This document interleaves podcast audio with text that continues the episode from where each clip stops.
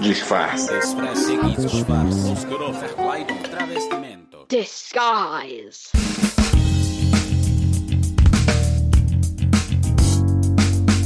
Oi, eu sou a Camila Cabete e você está ouvindo mais um episódio hashtag A Literatura Cura do Disfarces Podcast.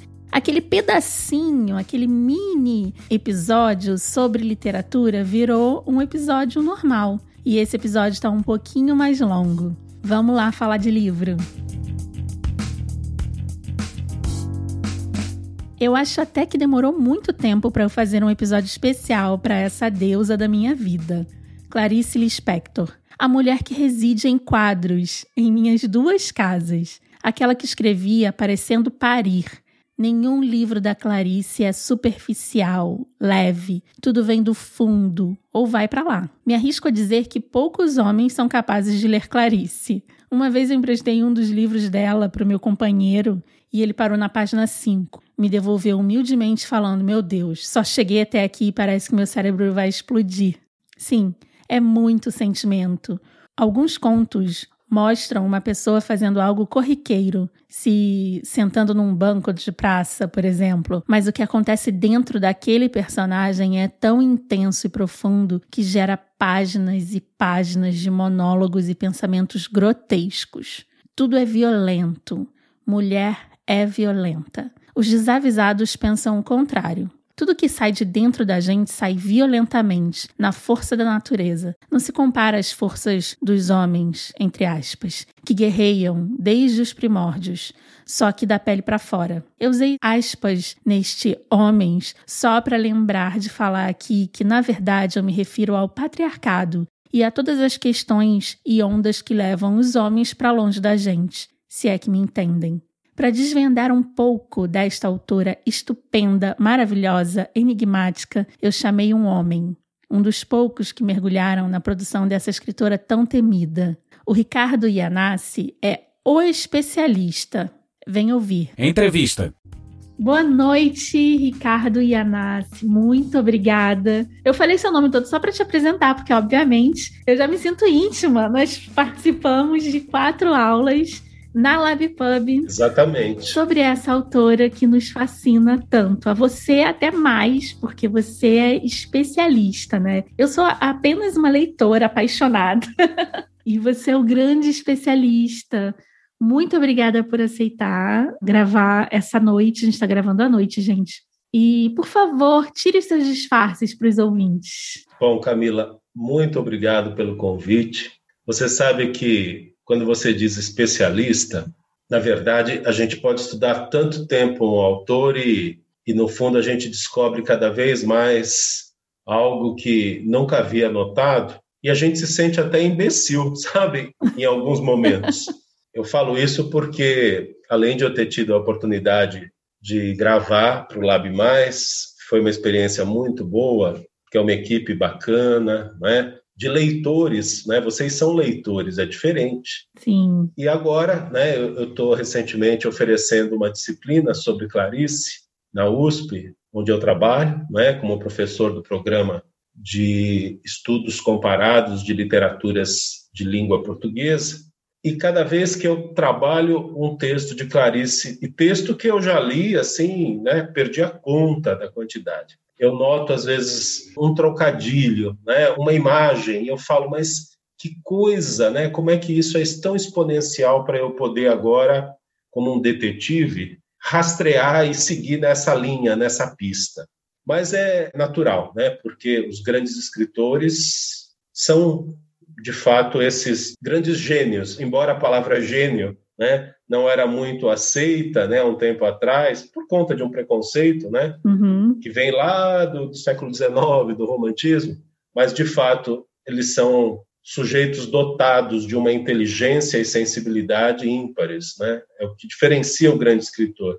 Embora Clarice dissesse que ela é guiada por uma intuição inspiração, e de fato, mas há ali um, um caldo de cultura, né? há ali uma, formação que faz com que a gente detecte cada vez mais ali, pelas referências até que ela faz, a arte, né, a arquitetura, a pintura, a arqueologia, enfim, aos autores que ela leu, que são autores importantíssimos né, no cânone, Dostoiévski, Chekhov, Goethe, e fora os brasileiros, né, Machado, por aí você vê que o escritor ele, ele é mesmo um reservatório de capacidade, promove essa estética que ele nos oferece. E a Clarice é, de fato, uma escritora diferente, né? Diferente.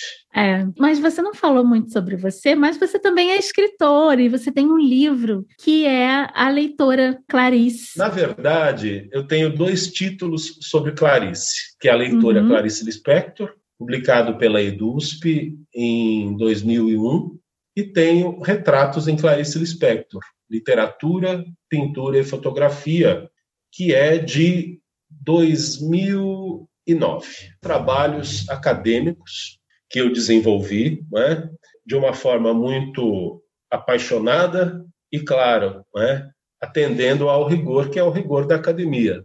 E os dois combinam, né, com certeza. Paixão e academia combinam. Pois é, a gente tem que desmistificar isso, né? Porque combinam sim. Sim, sim. E o que acontece? A Clarice Leitora foi uma pesquisa que eu desenvolvi buscando justamente estabelecer leituras que a gente chama conjugadas, né, aproximadas. Então, a Clarice leitora, como eu falei há pouco, de Dostoiévski, de Hermann Hesse, de Monteiro Lobato, e assim vai. Né? Eu fui recuperando algumas leituras da Clarice, obras que ela própria anunciou ter lido, ou então obras que aparecem citadas ou aludidas, quer dizer, de algum modo mencionadas na sua obra. E eu fui pensando estes autores e títulos e encontrando uma correspondência com a obra dela. Então é um trabalho que a gente chama de exegese, né? É um exercício mesmo de análise literária. E algo que me deu muito prazer. E depois eu desenvolvi uma outra pesquisa com a Clarice Lispector pela via das artes plásticas. Por quê? Quem não sabe, a Clarice pintou 23 quadros. E eu tive o primeiro contato com eles na aula que você deu, que eu tive o prazer de mediar, e eu fiquei chocadíssima com os quadros. Isso me pegou fundo também. São pinturas interessantes do ponto de vista, sobretudo, até daquilo que a Clarice chama de uma técnica da liberdade porque ela pegava a madeira, em geral, né, madeira, porque ela tem ali uhum. uma ou duas só pinturas em tela. As demais são em pinho de riga, compensados, pequenos, uma média de 30 centímetros por 40. E ela pegava a madeira e ali ela seguia o veio com tinta acrílica, ou às vezes parece que é óleo, não dá para detectar tão bem, mas misturava-se a isso também, às vezes, a caneta hidrográfica, esferográfica, quando não, esmalte de unha, cola derretida. Vermelho, né? É, um vermelho berrante, cola derretida e também vela derretida. Então, ela é um experimento aí meio de bruxaria em alguns momentos. Sim. Mas é interessante porque vão nascendo ali formas muito anárquicas longe do figurativo, porque a Clarice, ó, há tempo escapou do figurativo, desde a sua primeira obra. Então, se na literatura de Clarice nós temos o fluxo de consciência, né, o monólogo interior, quer dizer, são procedimentos que já provam uma identificação dela com o que ela vai chamar na pintura da técnica da liberdade, sem ficar reduzida, engessada em gêneros, uhum. na pintura também nós vamos encontrar isso. E o mais interessante, né, embora não consigamos perceber um tema predominante nas pinturas, mas há, com certeza, ali índices, como, por exemplo, a, a predominância do macabro em alguma situação, do sinistro, às vezes até parece um pouco uma identificação com um gótico. Uhum. E essas pinturas foram produzidas majoritariamente num ano específico, 1975. Foi o ano em que ela participou do Congresso de Bruxaria em Bogotá. Então, assim, nós vamos ligando as coisas. Isso é algo que eu, eu realmente não tinha ideia dessa ligação dela, mas eu acho muito difícil uma mulher tão profunda. Eu até comentei isso com você no curso. É difícil uma mulher tão profunda, com tantas camadas né? A obra dela tem muitas camadas, tanto é Sim. que se você fala que você que estudou a fundo as obras dela, que a cada leitura você descobre uma coisa, imagine eu, eu a cada leitura eu tenho uma epifania diferente, uma lente diferente, num aspecto diferente, uhum. e fica difícil imaginar uma mulher tão profunda que não vá para hiperconsciência, né? E para o místico também, para aquilo que não se explica. Verdade. Ela tinha uma identificação com o místico. Vamos pensar que a Clarice foi até lida pelo Otto Lara Rezende, um amigo, né? como sendo a autora que não produziu literatura mais bruxaria. E ele diz isso no melhor sentido. Sim, sim. E o próprio Guimarães Rosa, não, não esqueçamos, certa vez disse para Clarice algo de que ela se orgulhou muito. Ele diz: Clarice, eu não leio você para a literatura, eu leio você para a vida. Nossa. Ele disse para ela, numa festa, né? Que inveja, eu queria ter dito isso para ela. É. E é claro que o Guimarães Rosa deveria lê-la também para a literatura, né? E leu uhum. com certeza.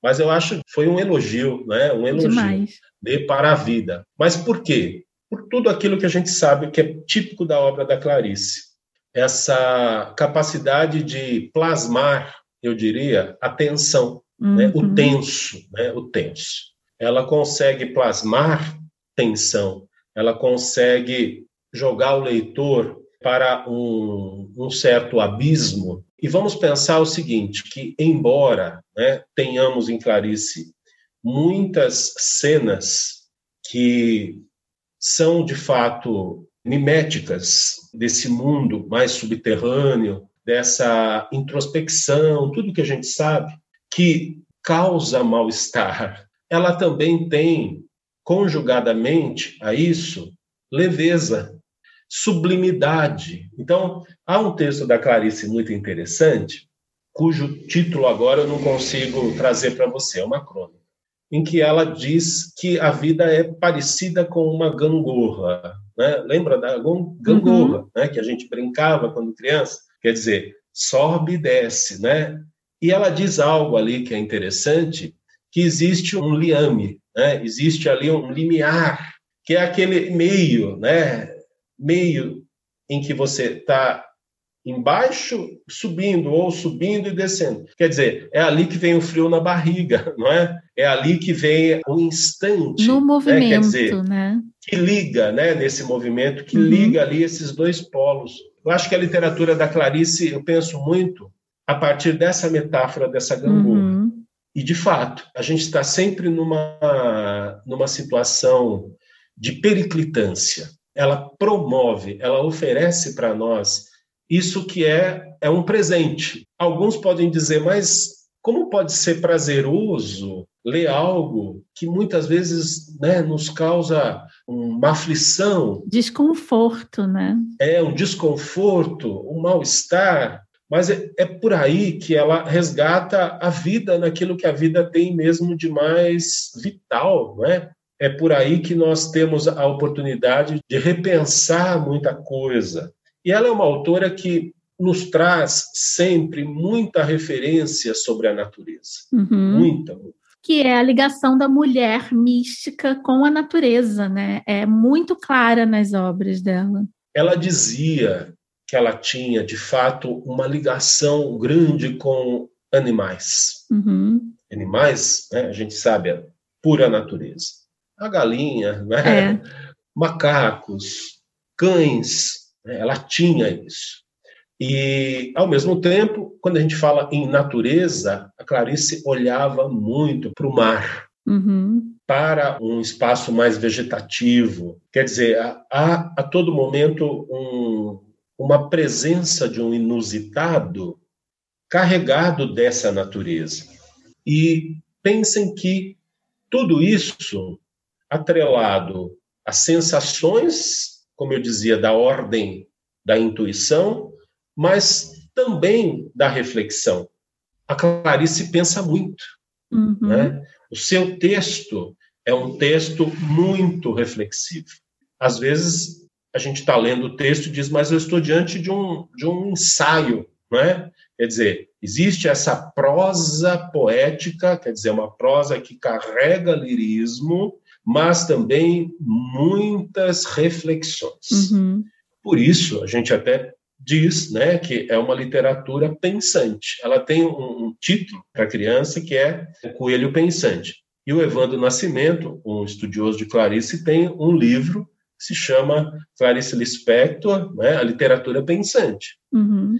Mas justamente por isso, né, porque essa inquietação ela se reverbera não só na forma como ela registra essas pulsações interiores, mas também como, do ponto de vista intelectivo, uhum. né, cognitivo, a Clarice pensa o tempo todo, ou melhor, as suas personagens e narradores são todo. irrequietos nesse sentido.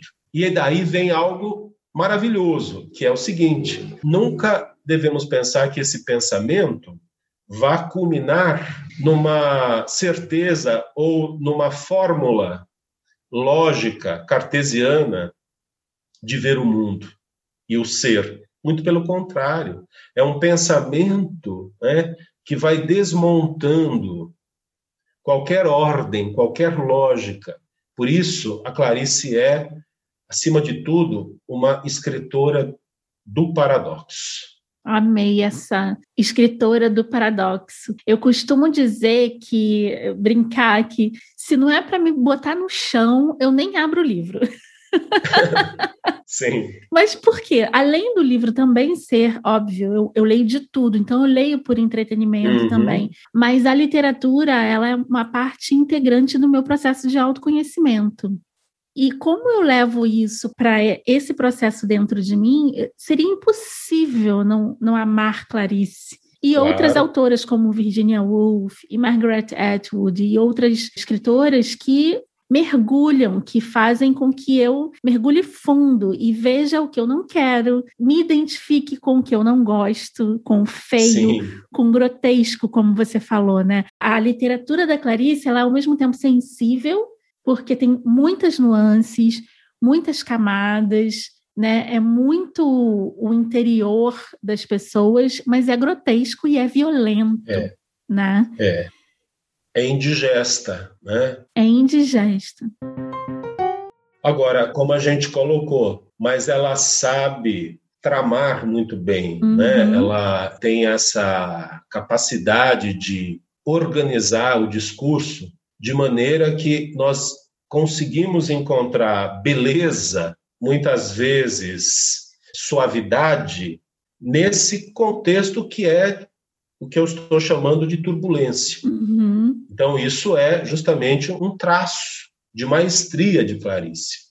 Você citou agora há pouco algumas mulheres importantíssimas na literatura, entre elas, né, a Virginia Woolf, uhum. e você não citou uma que eu vou complementar, mas você leu e conhece, a Catherine Mansfield. Né? Nossa, eu amo essa mulher. Que pena que ela não é tão publicada no Brasil, né? É, ela ganhou traduções muito interessantes. A Clarice Lispector leu a Catherine Mansfield, ela conta isso numa crônica. Por acaso, ela diz que quando ela recebeu o seu primeiro salário, provavelmente quando ela começou a trabalhar na Agência Nacional uhum. como jornalista, ela diz que foi a uma livraria, olhou vários títulos sobre o balcão e, de repente, ela pegou um livro cujo título é Felicidade. Começou a ler, abriu as páginas ali, casualmente, falou: Mas esta sou eu. né? Depois que ela veio a descobrir que aquela autora era a Catherine Mansfield, a grande contista né, neozelandesa. E mais interessante é que provavelmente ela leu a tradução do Érico Veríssimo. Então a obra Bliss foi traduzida pelo Érico Veríssimo como Felicidade. E a Ana Cristina César, mais uma grande expoente na literatura feminina, ela traduziu também a Catherine Mansfield e ela traduziu com o título Êxtase. Felicidade ficou êxtase, que é bem apropriado. Uhum. Mas a Clarice leu a, a Catherine, né? se identificou com a Catherine Mansfield, justamente porque a Catherine tem essa capacidade de pegar as nuances uhum. e trabalhar também com uma técnica. Agora a gente vai falar um pouquinho da técnica, uhum. do procedimento narrativo, que foi o que a Clarice desenvolveu muito bem, e a Virginia Woolf, e o James Joyce, que é o que a gente conhece, né, como essa técnica do fluxo de consciência. Então, a Virginia Woolf é mestre nisso, uhum. né? A Clarice também, que é a capacidade de trabalhar o tempo, a durée, como a gente chama, né, a duração interior, e conseguir muito bem criar uma rede de conexão em que o mundo de fora se mistura com o pensamento da personagem. No Farol, traduzido também como O Farol, Ao Farol, da Virginia Woolf, a gente tem uma cena maravilhosa, que é quando a protagonista está tricotando uma meia. E o Eric Auerbach, o grande filólogo alemão, tem um livro maravilhoso chamado Mimesis. Ele lê muito bem essa cena da Virginia Woolf. E o título do ensaio é A Meia Marrom. É maravilhoso, por quê? Porque a Virginia Woolf vai fazer isso que a Clarice faz também muito bem. No caso do, do Farol, o que, que nós temos? A cena em que a personagem está ali medindo e costurando, né, fazendo, perdão, seu trabalho de agulha, né, que é o tricô, mas enquanto ela faz isso, o pensamento dela está a mil. Então, ela vai ali observando desde a necessidade de reparos, de reforma na casa, a pintura que está desgastada, né? Até uma pessoa que passa, ela observa ali dentro, né? O vestuário da pessoa e aí ela liga com um telefonema que ela recebeu. Enfim, existe um baralhamento, mas ele é maravilhoso uhum. entre o tempo de dentro, né? O tempo psicológico com o tempo cronológico e a tudo isso se misturam as sensações mais podemos dizer assim, íntimas né, desta personagem. Então, como se agencia tudo isso, é que é a razão. Uhum. Quer dizer, não é fácil agenciar esses tempos. Né? O escritor ele precisa dominar muito a técnica, dominar muito. E a Clarice sabia isso. Sabia. E os primeiros críticos, tão logo a Clarice aparece com Perto do Coração Selvagem, em 1943, eles já percebem isto. Eles já percebem. Eles dizem, mas que coisa! Né? Esta jovem, na verdade, eles pensavam que ela tinha 17 anos, mas ela era mais velha, né? Eles dizem, mas esta jovem senhora, embora chamavam de senhora, né? chamada Clarice Lispector, ela tem aí um, um modo diferente de costurar o texto, e mais, né, ela tem uma técnica que ela deve ter absorvido do James Joyce. Né? Todos diziam isso. Uhum. E depois a Clarice diz que leu depois só o Joyce. Né? Muitas comparações que fizeram dela, ela foi ler depois, né? Depois. Tanto que a epígrafe que ela adota para o Perto do Coração Selvagem, que é do artista quando jovem, do, do Joyce, foi indicação de um amigo. Uhum. Né? Então, assim, só para a gente ver que há aí um, um, um, talento, vamos dizer assim, dela nesse segmento. De onde você acha que veio isso, Ricardo? Porque ela é de uma família pobre, né, de imigrantes. Qual é o estado mesmo dela? Eu esqueci. A Clarice nasceu na Ucrânia, né, na Rússia, numa aldeia chamada Chechalk. Quem nos trouxe todas essas informações de uma forma tão brilhante foi a biógrafa da Clarice, Nádia Batella Gottlieb. A Nádia é uma, vamos dizer assim, uma pioneira, quase uma pioneira. Uhum. Né? Eu não digo que ela seja a pioneira, porque o Benedito Nunes né, escreveu sobre Clarice né, de uma forma brilhante também antes da Nádia.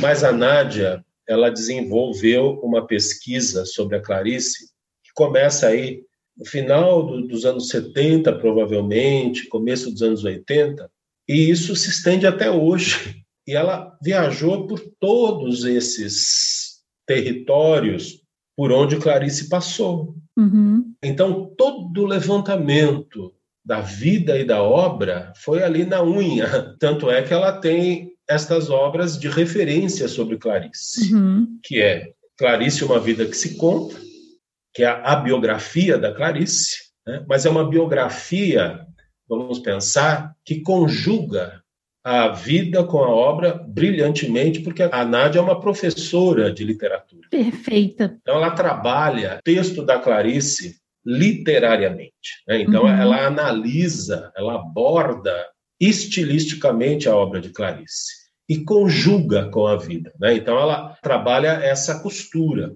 E depois a Nádia publicou um trabalho belíssimo, que é a fotobiografia.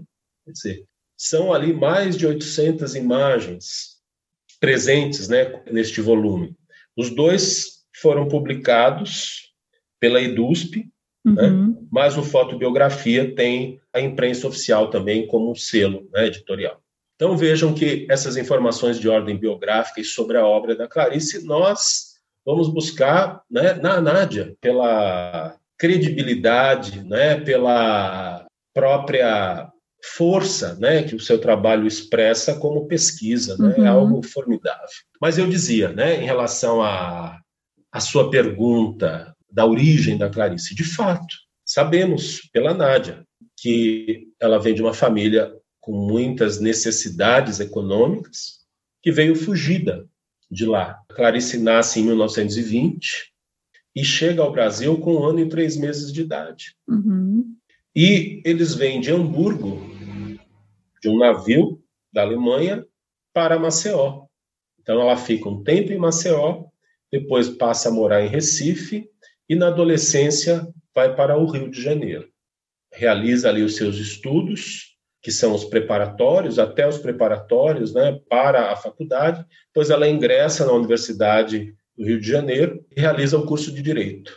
Mas pensem, né, como você dizia, que ela deve ter passado maus bocados economicamente. O pai Sim. era um mascate, ele vendia tecido nas ruas. Né? Então, nós temos muitas referências em crônicas, e mesmo na Hora da Estrela, né? Uhum. que é uma uhum. obra que espelha muito a condição do nordestino. A gente tem muitos índices, referências do que foi essa privação econômica da família Lispector, sem dúvida.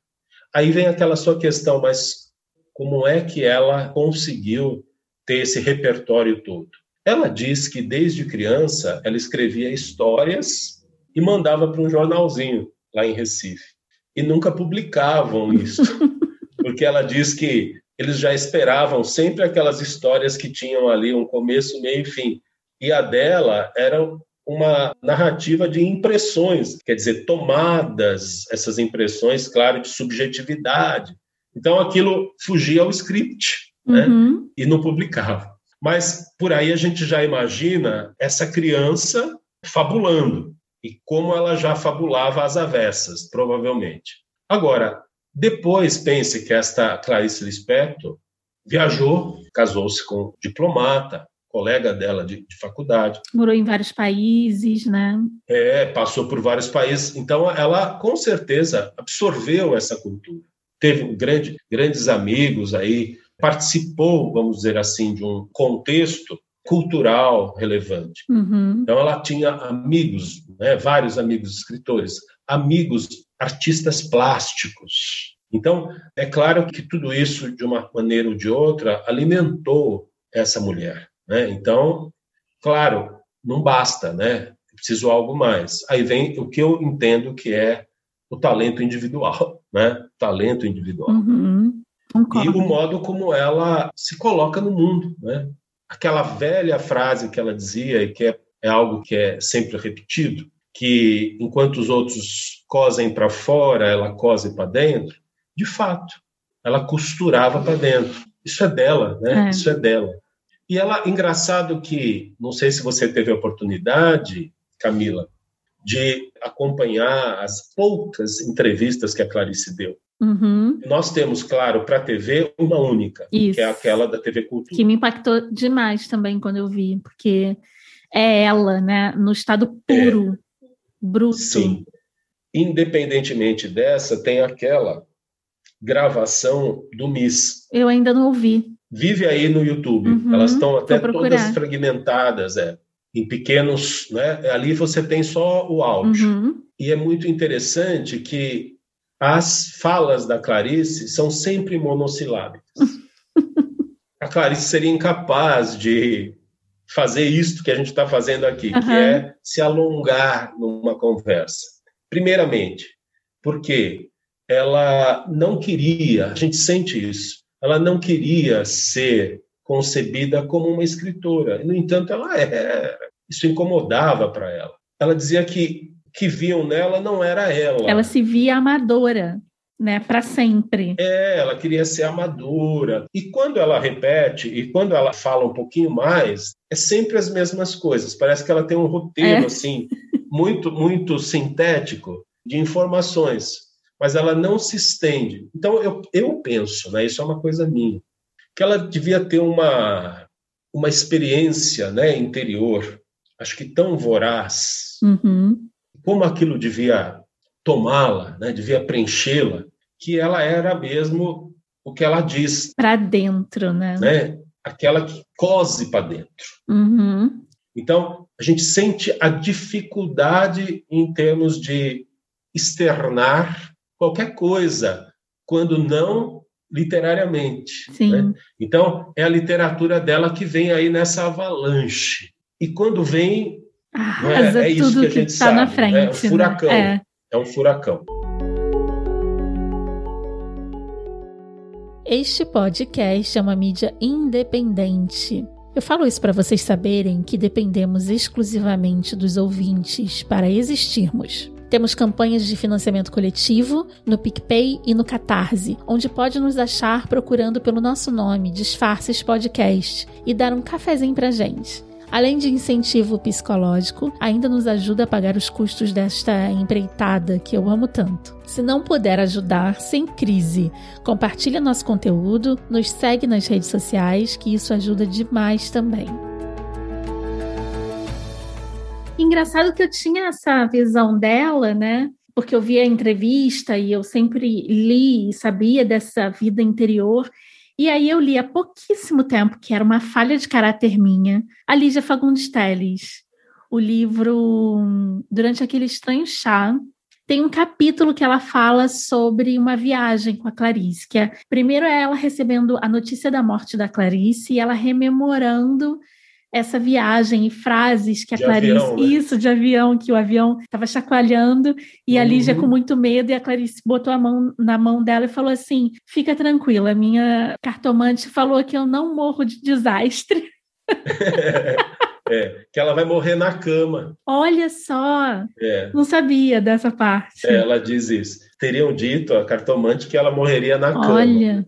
É. E aí, a impressão que a Lígia passa falando dela é que ela sempre teve um humor muito. É. Ela tinha senso de humor, ela ria de si própria Sim. e era uma pessoa muito bem-humorada e muito engraçada, sim. né? Dizem isto sim. É. E a Vilma que é uma grande crítica literária, é professora aposentada na Unicamp de Teoria da Literatura, a Vilma conheceu a Clarice elas participavam de um, mesmo grupo de pessoas que faziam análises. Análise que eu digo com um psiquiatra, né? Uhum. E então elas eram do mesmo grupo. Fico imaginando a Clarice Nossa. ali num divã, né? É. E ela conheceu a bem a Clarice, né? Ela diz isto que de certa maneira criaram um, uma personagem para Clarice, que é essa que a gente recebe, né? Uhum. Que é dessa mulher assim obscura, né?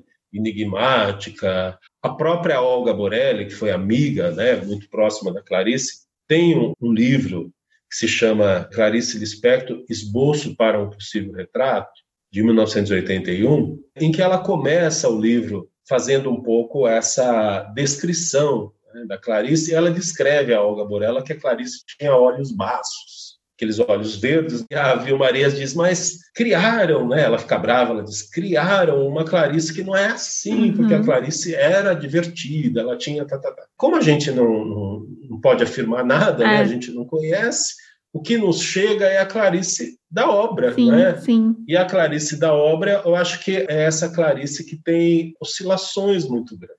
Tem humor? Evidentemente tem tem muita ironia. Demais. Nossa, aquela crônica dela do aniversário. Ah, sem dúvida. Feliz aniversário. Feliz aniversário, né? que é a senhora sentada na mesa, uhum. olhando os familiares. É impre... Essa eu li em voz alta para o meu companheiro. Que, como eu te falei, eu dei alguns livros para ele ler, e eu falei aqui na introdução do podcast, e ele falou: Meu Deus do céu, eu não consigo sair da página 5, já aconteceu muita coisa, parece que a cabeça dela vai explodir.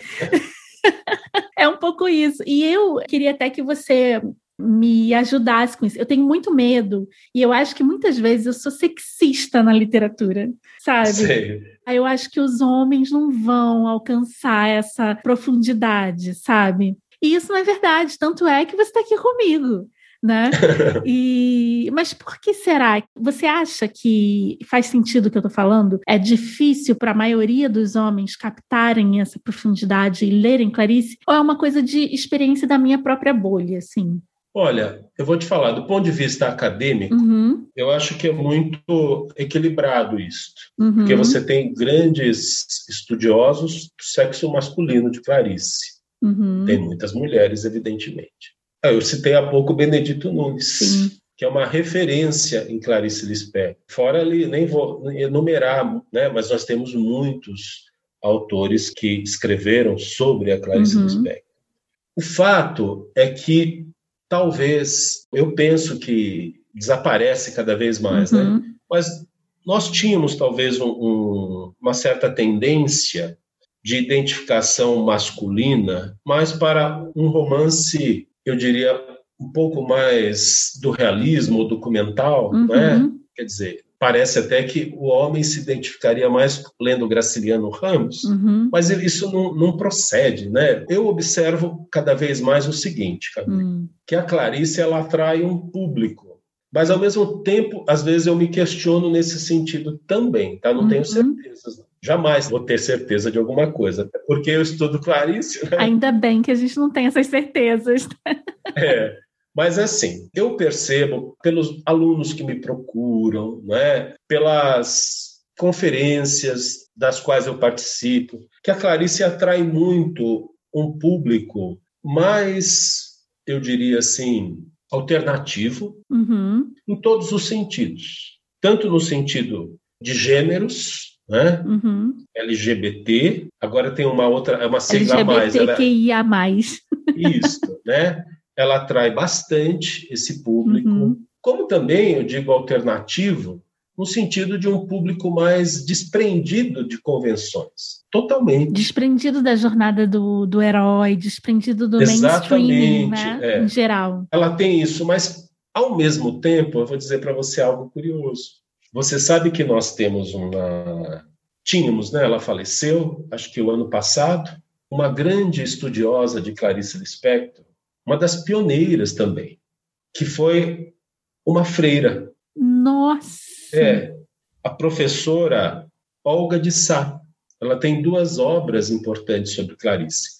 Então, ela desenvolveu o mestrado dela nos anos 70, foi publicado em 79 na PUC de São Paulo, ela foi orientanda do Haroldo de Campos. Então, ela foi uma das primeiras a estudar a Clarice. Ela tem um livro muito importante, cujo título é A Escritura de Clarice Lispector, que ela vai trabalhar muito pela perspectiva da semiótica, a obra da Clarice, e foi uma das estudiosas que mais se debruçou sobre o fenômeno ou efeito, podemos assim chamar, da epifania uhum. Clarice. Depois ela teve um outro trabalho intitulado A Travessia do Oposto. Então você pensa, né, que a irmã Olga, como se chamava, né, a professora da PUC, uma freira, né, que se identificou tanto e leu muito bem a Clarice. Ela leu muito bem. Então eu digo, eu acho que a Clarice atrai opostos, né, quer dizer, sim, né, sim. eu penso que há provavelmente pessoas mais inclinadas para esse tipo de experiência, que é o que ela desperta, que é o que ela suscita em todos nós. E talvez alguns tenham mais licença, né, ou, ou se dão a essa liberdade de embarcar nessa errância. Uhum. Não é isso? Porque você tem que se entregar mesmo à leitura para ler Clarice, né? É nesse campo que a gente pode chamar assim muito mais turvo. Sem controle, né? É, e outros talvez sejam mais contidos, ou talvez até nem sejam tão contidos, mas se identifica com uma outra estrutura uhum. de literatura, Sim. que não é esta. É uma estrutura que tem, vamos dizer assim, outras formas de procedimento, uhum. né? como organização textual. Sim. Mas assim, eu acho que voltando à sua pergunta, público ele é, a meu ver, mais constituído cada vez mais desse grupo, que é o que eu falei. E eu acredito também na evolução das pessoas, então eu acho que muitas pessoas estão tendo contato com seu próprio interior. Eu acho que quanto mais as pessoas entenderem essas questões internas e se deixarem levar, saírem um pouco desse patriarcado, né, da pele para fora, eu acho que essas pessoas vão se aproximar mais de literaturas assim, né? Como Verdade. a própria Clarice, que leu Catherine Mansfield e falou: essa sou Sim. eu. Isso acontece quando a gente lê Clarice. Muitas vezes Exato. eu falei: meu Deus, essa sou eu. Agora, você sabe, Camila, que é muito curioso, né? Para muitas pessoas, Clarice é dificílima. É. Eu digo para você, ela não é fácil mesmo. Não. Não é. Ela diz uma coisa interessante, acho que naquela entrevista até do Júlio Lerner, com o Júlio Lerner na TV Cultura. Quando ele diz, olha, quem lê você, Clarice? Ela diz, olha, eu fico surpresa, porque de vez em quando eu descubro que alguém está na minha onda. Ela diz alguma coisa assim, quer dizer, essa onda está na minha, ela diz. Mas o que, que seria isso? Aconteceu ali a, a o encontro, né? Uhum. Quer dizer, há uma transferência ali de experiências entre o leitor e, e o registro, né? Que ficou ali do escritor, em que acontece justamente essa alquimia. E a Clarice diz isso. E quem é esse que está na onda? É talvez alguém que tenha, por algum motivo, identificação com esse mesmo campo, vamos dizer assim, de visão, de projeção que ela teve. Uhum. É claro que ela teve e conseguiu externar isso, né, pelo é plano da expressão nossa. que é a literatura. Mas assim, voltando, né, ela atrai com certeza pessoas que têm esse tipo de características, provavelmente, né, uhum. provavelmente. Mas volto a dizer, alguns dizem, eu não entendo. Uhum. Eu tinha uma amiga tenho, há muito tempo eu não falo com ela, né? E, engraçado, e ela desenvolvia um, um doutorado sobre Guimarães Rosa, na ocasião que eu ainda fazia o mestrado. E ela dizia para mim, ah, como eu admiro você em estudar Clarice. Isso ela dizia nos anos 90, né? começo dos anos 90. Porque você acredita que eu não entendo a Clarice? Eu falava, é impossível. Se você entende Guimarães Rosa, como você não entende Clarice? Ela falava, não entendo. Então, vejam, tem tudo isso, né? Tem. tem tudo isso. Ou talvez a gente embarca de tal forma e não pensa muito, né? Se está entendendo ou não e, e vai adiante. É, né? essa foi a minha meu primeiro contato com ela. Eu, eu me deixei levar. Eu perdi o controle, sabe? Veja uma coisa. Ela dizia que escrevia de forma simples. Sim. Eu digo que, em termos de vocabulário, nós não temos em Clarice um preciosismo, esse léxico, esse vernáculo, como você vai encontrar, eu vou dizer, por exemplo, no caso do, do Guimarães Rosa. Uhum. Né? Guimarães Rosa faz ali uma, uma soldagem maluca, é. né? E a gente embarca também ali, é, no ritmo dele. E vai entendendo também por intuição muitas palavras. Uhum. Não é à toa que existe até um, um livro maravilhoso que se chama O Léxico de Guimarães Rosa.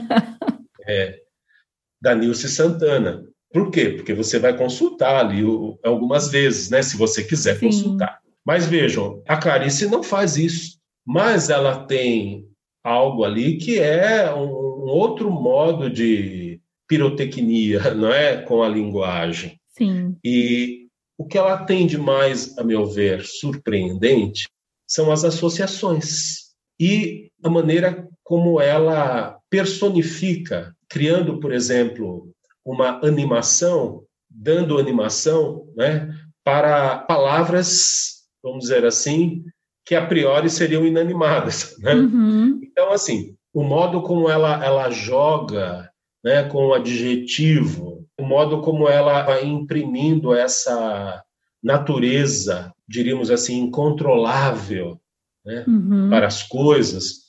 Isso tudo fascina. Isso tudo é fascina. É muito fascinante. E também vejam, o que muitas vezes a gente encontra são frases ali extraídas muito aleatoriamente. Tudo bem, isso pode ali impressionar, mas é no conjunto, é? é no contexto que a gente vai perceber essa intensidade. É. Eu acho que ela é uma mulher de tempos difíceis para a mulher, né? E ela entrou na faculdade, Sim. ela era uma das poucas pessoas na faculdade de Direito, assim como a Lígia Fagundes Telles também, né? E eu acho que essa. Ela odiava essa palavra porque chamavam ela de hermética, né? Ela, inclusive, fala sobre isso nessa uhum. entrevista na TV Cultura. E ela fala: eu não sou nada hermética, mas eu acho que ela se protegia demais quando falava com a grande mídia. Porque ela, imagine uma mulher genial como ela, Sim. né? Nascida nos anos 20, assim. Eu, nascida em 78, passei por determinadas coisas que eu espero que as próximas gerações não passem. Eu fico imaginando ela, né? Com essa mente genial, com esse interior borbulhante, totalmente limitada, mal interpretada. Qual era a mulher que não era mal interpretada na época? Então eu vejo ela nas entrevistas em determinados momentos, é uma barreira intransponível. Né? Uhum. E o jeito que a Lígia descreveu ela, é. eu consegui identificar a Clarice ali, sabe? É, eu sinto que a Clarice não gostava de protocolos. Exato, exa como eu entendo ela, meu Deus. e a entrevista tinha Sim. isso. Eu acho que hoje a gente está num, num, num, outro contexto de entrevista. Uhum. Essa, por exemplo, que a gente está tendo, é um exemplo disso. Então, assim, chegar alguém ali com as perguntinhas, né, já esperando um pouco um, uma estrutura de resposta, eu acho que isso devia incomodá-la muito. Né? A Clarice gostava da transgressão, né? quer dizer, daquilo que estava na contramão. A literatura dela é isso. E eu penso que também em termos de relação. Mas tem uma coisa muito interessante. Quando a gente lê as crônicas da Clarice, a gente percebe que ela gostava de viver algumas experiências que escapavam do script, né, do roteiro. Então ela conta algo assim de que às vezes algum leitor telefonava para ela, naquela época em que se pegava a lista telefônica e descobria o, o telefone pelo nome do assinante, nem se falava assinante antes, né? E aí o que acontece? Ela diz que recebia telefonema e às vezes o que dá a entender é que ela puxava uma conversa. E nisso que ela puxava, ela não queria, na verdade, falar sobre, sobre a literatura dela. Ela queria falar sobre a vida. E tem algumas crônicas interessantes nesse sentido. Uma delas, de que eu me lembro, é de alguém que teria ligado para ela, telefonado, então ela ela conversa e depois ela, ela pergunta o nome, uma coisa assim. Ela fala assim: Mas eu quero só saber o seu nome para desejar que você encontre um homem maravilhoso, se case com ele, sabe?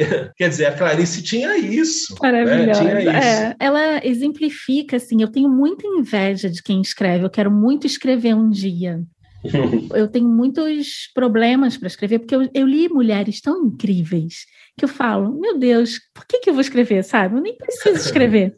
Mas a maior vontade que eu tenho de escrever, e é o, o, motivo de eu fazer esse podcast, é me conectar com as pessoas. Sim. E eu acho que a Clarice tinha muito isso, né? Ela odiava protocolos, mas ela recebia, às vezes, estudantes. Sim.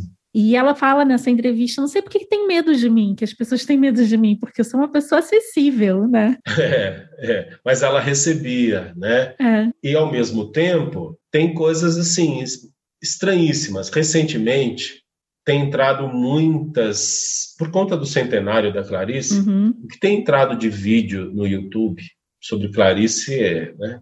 E resgataram uma fala depoimento muito curto do Chico Buarque. Não sei se você já chegou a ver. Não, não vi. A Clarice ela, ela tem umas duas ou três crônicas em que aparece a menção ao Chico Buarque. Uhum. Ela fala da beleza do Chico Buarque, dos olhos azuis do Chico Buarque.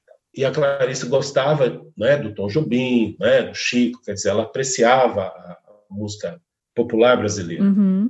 E o Chico conta que, certa vez, ela o convidou para um jantar. E ele ficou meio receoso em ir sozinho, porque a Clarice devia ter essa característica ali de, de ser um pouco, eu diria, soturna, né? Uhum. Embora nós falávamos que há quem diga que ela era uma pessoa divertida, né? Que, que era de bom humor, né? mas o, o Chico conta aí que ele ficou receoso em aparecer sozinho no apartamento dela. E diz que ele perguntou se poderia levar um amigo. Eu não me lembro, agora eu precisaria retomar a, a, o vídeo para lembrar quem foi este que, que o acompanhou. E ele foi até lá e disse que ela ficava em silêncio, daí depois eles se sentaram ali, ficaram esperando e não teve o jantar. quer dizer, e, ele dá esse depoimento, quer dizer, mas que loucura, né? Como é que você é convidado para um lugar e de repente a pessoa o recebe com poucas palavras, né? fica ali enigmática e não oferece jantar. Então, eu acho que devia ter essa. Né? E outras pessoas que, que conheceram a Clarice, que dão depoimento, conta desse lado mais, vamos dizer assim, que ignora, né? que ignora um, um, o que eu chamei de protocolo ou, ou etiqueta, né? porque uhum. justamente é avessa ao sistema. No fundo é isso. É né? isso. Né? Ela era avessa, é avessa ao, sistema. ao sistema em todos os sentidos. E nós não estamos acostumados com isso. Provavelmente ela estava ali tendo uma epifania é possível. incrível interior, né? É possível. E eles nem desconfiavam disso. é possível, sem dúvida. Se você hoje tivesse a chance de estar na frente da Clarice, o que, que você falaria ou perguntaria para ela? Agora você me pegou. É. Olha, sabe o que eu perguntaria agora? O quê? Pensando um pouco, como chegaram às mãos dela uhum. esses pinhos de riga?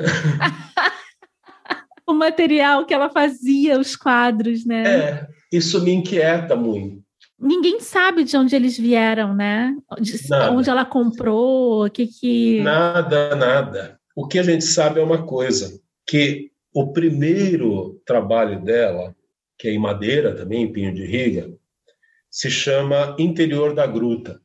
É de 1960, que é essa madeirinha. Né? Nossa! Depois, não se tem mais notícia. Descobrimos um outro pinho de riga, em 1973, não tem título. Uhum. O Ano da Água Viva. É interessante que ele tem ali um, um, uns traços meio expressionistas. Ele é, ele é, bem interessante até. O verde, preto e azul. Uhum. Traços assim bem grossos, bem interessante. Parece um matagal, mas não, não se dá, não dá para identificar. E depois o que acontece, Camila? A série que vem são todos trabalhos, pinturas, de março a setembro de 1975. Nossa. Então a gente fica pensando, essas 20 madeiras né, que chegaram depois, ou ela teria aí, já nos anos 60, ganhado ou recebido, sei lá. E ficou lá, né? No apartamento né, um dela. monte de madeira, ela pintou aquela e, e guardou ali. É. Em 1975, ela teve a grande inspiração e de março a setembro ela pintou tudo. Quando eu digo para você que são 23, por quê? Soma-se a tudo isso uma pintura que ela deu de presente para Nélida Pinhon, uma outra que ela deu de presente para o Altran Dourado, que uhum. depois do falecimento da esposa do Altran Dourado, né, primeiro ele falece, depois a esposa, a família põe a leilão e a Nelly da Pinhon compra. Está com a Nelly da Pinhon. E recentemente eu tive uma surpresa, porque eu não sabia que a Maria Bononi, amiga da Clarice, italiana, ganhou de presente uma pintura da Clarice. Então, por isso que hoje a gente tem esse montante de 23 pinturas. Uhum. E eu perguntaria, viu, Camila? Clarice, me conte. Pois é, eu agora estou aqui imaginando de onde pode ter saído. É, mas por que, que eu tenho essa curiosidade, né? Eu acho uhum. que enquanto alguns pensariam, nossa, acho que ele vai perguntar quem era GH, né? quem era, né? Não, por que eu digo? Porque como eu fui ali alguém, eu me considero até que tive sorte, pesquisou pela primeira vez essas pinturas na sua totalidade, porque antes de mim, a professora Lúcia Helena Viana, da Federal do Rio de Janeiro, começou um estudo sobre as pinturas de Clarice talvez no finalzinho dos anos 80 ou comecinho dos anos 90. Mas ela levantou ali algumas pinturas, umas quatro, cinco pinturas e parou por ali, né? Temos ali, acho que uns dois textos dela, uhum. mas assim, ela não teve acesso a essa totalidade. E ela deixou esse trabalho nessa pesquisa sem terminar, né? Ela mudou de, de pesquisa, enfim. E depois, né, como eu fiquei intrigado em estudar Clarice Lispector e as artes plásticas, eu fui investir na minha análise, que foi o doutorado, trabalhando com água viva, né, quer dizer, com, com as literaturas de Clarice que me despertam para essa comparação. Ou seja, eu trabalhava, né, e trabalho até hoje, a fatura do texto verbal em convergência com uhum. o plástico. E eu pensei, bom, mas eu não vou conseguir ter acesso a essas pinturas. Né? Tá, já tinha praticamente desistido. Até que, quando eu estava próximo a finalizar meu trabalho, um dia eu, eu cismei e falei, não, eu vou entrar em contato com o filho da Clarice Lispector. Tentei Nossa. conseguir ali um e-mail, né, um telefone, depois liguei para o escritório, a secretária dele, na ocasião, falou comigo, isso em 2004. E ele me autorizou aí a, a, a, Fundação Casa de Rui Barbosa, que eu precisava dessa autorização, uhum. e lá eu pude fotografar todos eles. Na época que não existia ainda a, essa câmera digital, estava no comecinho, né? Fui até o Rio, fotografei com a minha máquina, filme Kodak, revelei lá mesmo no Rio, tirei várias fotos para poder aproveitar uhum. e vim uhum. todo feliz para casa. Fiz uma ponte aérea voltei e comecei a, a, escrever sobre essas pinturas com base nas, nas fotos né, que eu tinha. Então, assim, eu fico muito feliz de ter escrito sobre essas pinturas, ter tido acesso a elas, primeiramente. Hoje não, hoje elas já são públicas. Uhum. Todos conhecem aí, quem quiser. Tem na internet. Inclusive, a Roku está com uma edição linda dos livros sim, dela, sim. com detalhes das pinturas. Isso. É uma pena que a Rocco, até pela proposta deles, que é pegar um motivo né, dessa pintura é. e desenvolver, eles não conseguiram, né? Porque eu não vejo nem como um demérito, mas é, o fato é que não foi possível uhum. exprimir aquilo que é a gramatura, é. sabe? Uhum. Então fica tudo chapado. E você vendo aquela pintura de perto, você vê como há camadas ali há uma rugosidade, há uma sobressalência. Você sente até o ritmo, né? É, você sente o exato. ritmo que ela, que ela é, fez determinadas Então você percebe que né? essa textura, com essa gramatura, que prova justamente a potência né, da Clarice, né, em uhum. termos de força ali, de os excessos, as sobras, isso desaparece na capa, né? Então, é uma pena, mas são capas bonitas, com certeza. Bom, voltando, né? Eu perguntaria isso. E eu fico, assim, intrigado, porque ela, eu fico pensando muito nisso, que acho que todo, todo pesquisador deve fazer um pouco essas uhum. associações, né? Você falou, ah, quando eu nasci e tal, né? Eu me lembro que em 70, eu fico pensando em 1975. Eu fico pensando isso. Falo, nossa, a Clarice pintou de março a setembro de 1975 que, que aconteceu ali? Ela deve ter pintado no Leme, né? No apartamento que hoje é da Zezé Mota. É, sim, e foi o ano que ela foi ao tal congresso, uhum. de bruxaria. Ela estava tão empolgada que ela começou a escrever um texto, Magia e Literatura, que seria o título, sobre uma das pinturas, que é a pintura Medo. Né? Uhum. Depois ela desistiu, mas seria o texto que ela leria lá no congresso de bruxaria. E depois foi Houve a Galinha, uhum. a pintura, né? ali realizada. Mas veja como ela estava envolvida nesse trabalho. E eu também começo a, a lembrar de mim, engraçado isso, né? Eu falo, nossa, quando a Clarice pintava de março a 75, eu me lembro, né? Eu estou fazendo aqui as minhas contas. Eu estava na primeira série, eu tinha sete anos, sabe? Daí você começa a criar um paralelo da sua vida com a vida da Clarice, né? É, eu falo, nossa, eu estava ali tendo as minhas aulas à tarde, porque eu me lembro muito dessa uhum. da, da, minha infância, né? Com a minha lancheirinha ali do lado, ali no, no, no vitrô da minha sala de aula. E essa mulher, né, que depois eu descobriria que seria tão importante uhum. da minha vida, né, da minha carreira, ela estava pintando, quer dizer, eu em São Paulo, ela no Rio era um menino, ela era uma mulher aí com mais de 55 anos, e quem diria, né, que acho que ela estava me proporcionando ali essa chance de, quando eu crescesse, escrever sobre ela e sobre a pintura dela. Sim, eu adoro fazer essas viagens. É como se você pegasse a folha do tempo e dobrasse assim, né? E juntasse É, a sua exato. história com a, com a dela de É. alguma forma. Talvez porque a Clarice nos proporciona sempre pensar a Uhum. simultaneidade. Sim, o é? tempo inteiro. Ai, que delícia! Para as pessoas que estão ouvindo a gente, o Ricardo mostrou essas obras e deu uma aula incrível, fazendo esses links com a literatura e com as obras da Clarice na LabPub. Então, labpub.com.br. Lá tem uma plataforma chamada Lab Mais e essas aulas estão lá gravadas se vocês quiserem fazer o curso. A Cássia, que é dona da LabPub, ela sabe o que eu vou gostar e me coloca para mediar, né? Então eu fiquei fascinada assim com o curso, adorei te conhecer. Eu espero nunca mais perder esse contato foi um com prazer. você, que a gente faça muito mais Muito coisas obrigado, juntos, que a gente quando a pandemia passar que a gente consiga tomar um café juntos em São Paulo. Sem dúvida. E muito, muito, muito obrigada. Eu vou deixar você descansar, mas Eu o tempo passou, eu não senti. Eu ficaria aqui mais três horas conversando com Olha aí, você. que bom.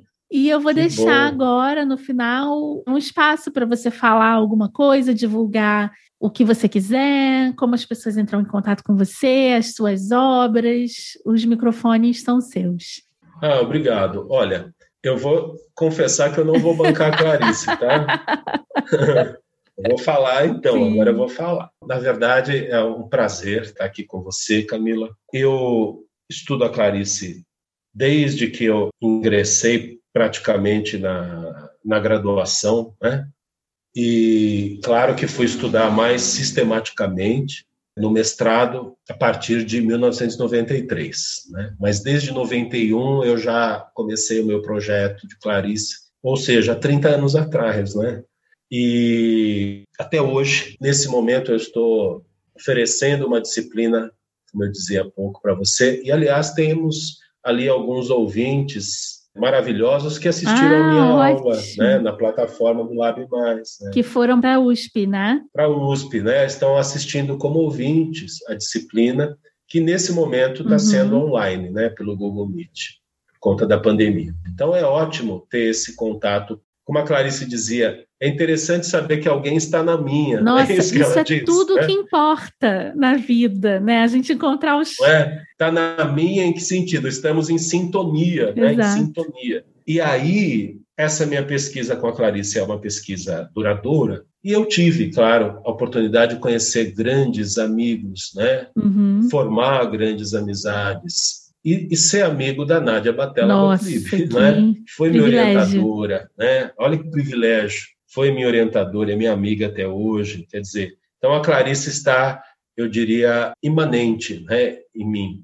Depois, mais para os anos 2009 por aí, eu enveredei para uma pesquisa sobre o Murilo Rubião, que é um, um expoente do fantástico Olha. no Brasil. Eu não, nunca li. Ah, você vai gostar. Ele tem um livro de contos. Eu digo assim, ele escreveu 33 contos. Escreveu mais, mas publicado Uhum. só 33. E ele é, é maravilhoso. Ele é comparado, a Clarice sempre é comparada a Virginia Woolf e a, ao Joyce, e ele é comparado ao Kafka. Olha. Então eu, eu publiquei um trabalho que foi até conto agora, eu vou bancar, ia, falei que eu não ia bancar a Clarice, né? que foi o quarto lugar do Jabuti em Olha, 2017, que incrível. Que é um livro chamado Murilo Rubião e as Arquiteturas do Fantástico, pela EDUSP. E nesse momento eu pesquiso os dormitórios do Kafka. Cismei com os quartos. Nossa, então eu pego os, os quartos nos romances do Kafka. Uhum. Então, a metamorfose, que não é propriamente um romance, né, é um gênero complexo, né, uma novela, ou às vezes até podemos arriscar ser um conto longo. né? Então, tem ali a metamorfose, o castelo, o processo e a América, o desconhecido. Então, assim, são estas as obras que eu agora pesquiso com vistas à semântica do dormitório. Então, isso é algo que tem me seduzido muito. Nossa, já quero ler. Já quero ler. Mas essa é a minha atual pesquisa. É isso, né? E, e um prazer imenso sempre em ter oportunidades como essa de trocar ideias, de repensar né, a literatura. Muito obrigada, Ricardo. Eu vou colocar todos os créditos no site, no disfarces.com.br. Então, se você quer saber os livros citados, os contos citados, autores, as obras do Ricardo também, vai estar tudo linkadinho lá, bonitinho, organizado, para vocês beberem esse saber que eu fico sempre apaixonada, mais ainda, pela literatura, pela arte e por tudo quando eu escuto o Ricardo falar. Muito obrigada, viu, Ricardo? Imagina, é um prazer é todo meu, viu? Muito obrigado pelo carinho, pela troca. Obrigada. E um abraço a todos os nossos ouvintes. Sim, os nossos queridos disfarçados. Isso mesmo.